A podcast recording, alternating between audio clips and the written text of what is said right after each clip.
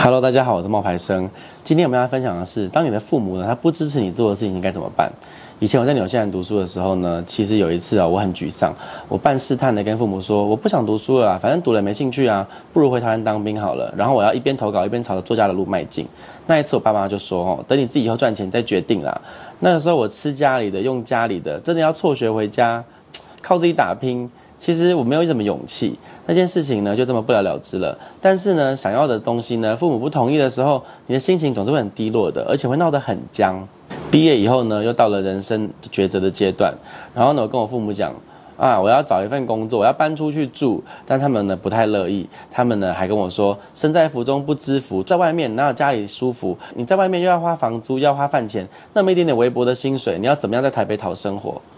人生有一段时间哦，你想要做的事情总是由你的父母做主，总觉得呢自己呢被绑住，羡慕呢其他人多彩多姿的生活。就算呢你尝试着沟通，也总是呢被骂作为收场。原因都是哈为我们好，说我们不懂他们的用心良苦。直到迈入职场的第一年啊，我觉得自己有了一份稳定的工作，然后呢我不想要再住在家里面。某一天呢，我再次跟我爸爸妈妈说，我要搬出去住了，而且呢我要成为一个作家。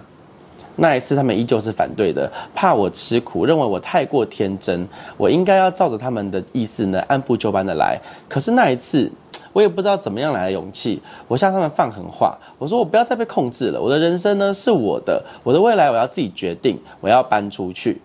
过了一个礼拜啊，我找了很多的租屋的地方，但是薪水呢少得可怜，根本找不到比家里更舒适的地方。那时候呢，我渐渐从任性中呢恢复了理智。我告诉我爸爸：“好吧，那等等好了。”我觉得好像家里比较好。原本以为他会因为呢我的顺从而开心，像以前拍拍我的肩膀，包容我的所有决定，但他没有。他对着我跟我妈妈的面，很严肃的跟我说。你长大了，你说出来的话你要自己负责。然后呢，就走进房间，拿出行李箱，放到我的卧室里面去。最后呢，很郑重的跟我说：“你的未来你自己决定，以后呢要靠你自己了。”曾经一直嚷嚷着要替自己做决定的我呢，突然之间听到那句话，最直接的反应呢，我不是兴奋，而是害怕跟恐惧，跟刚刚开始那种我的未来我自己决定的那种气势完全就不一样了。我转向我的妈妈呢求助，我希望她可以帮我说一说好话，可是呢没有用，她也眉头深锁的跟我说，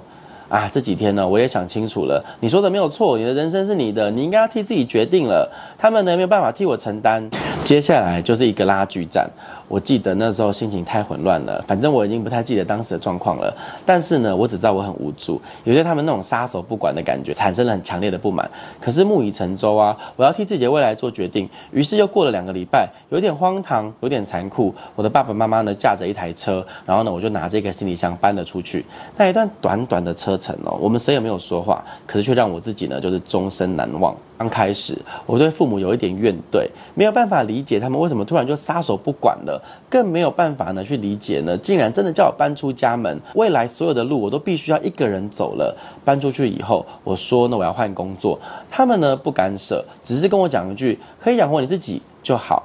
我说呢，要定期定额的投资基金，他们呢不过问，只是提醒我自己呢要留一些钱呢吃饭就可以了。然后呢，到后来我又想要持续工作，专心的呢朝着写作的路发展，他们没有管我，只是淡淡的一句：“你知道你自己在做什么就好。”简单深刻却又明了。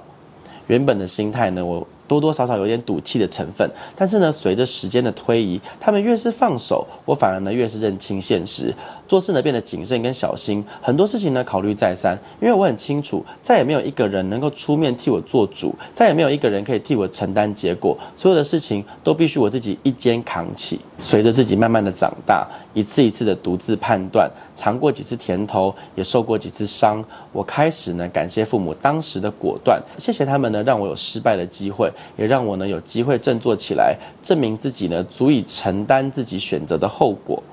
没有人能够替你的未来做决定，但是呢，你也要有勇气去承担最坏的结果。我们每一个人呢，在做决定的时候，都希望呢有人可以给予我们回应、支持呢最好，反对也没有关系。我们不见得是真的需要对方的建议，而是呢需要一个理解，还有一颗看似可以跟你一起承担后果的人。可是，如果你听到鼓励的话才去执行，那么你或许没有充分的理解接下来你会遇到的挑战，也没有替自己留一条后路。而且，就算有了别人的鼓励和支持，你依然还是要记得那个承担最好以及最坏结果的人都是你自己。很多读者他们会写信给我啊，询问一些人生的方向啊，还有抉择。其中最常见的问题就是你自己想要做的东西，父母不支持的时候该怎么办？每当回答读者问题的时候，有时候呢，我总是呢会单纯的鼓励他；有时候呢，我不太会回应，是因为我相信他们会做出对自己最好的决定。而当我呢回应的时候，多半是因为那些问题呢，我也曾经遇过类似的状况。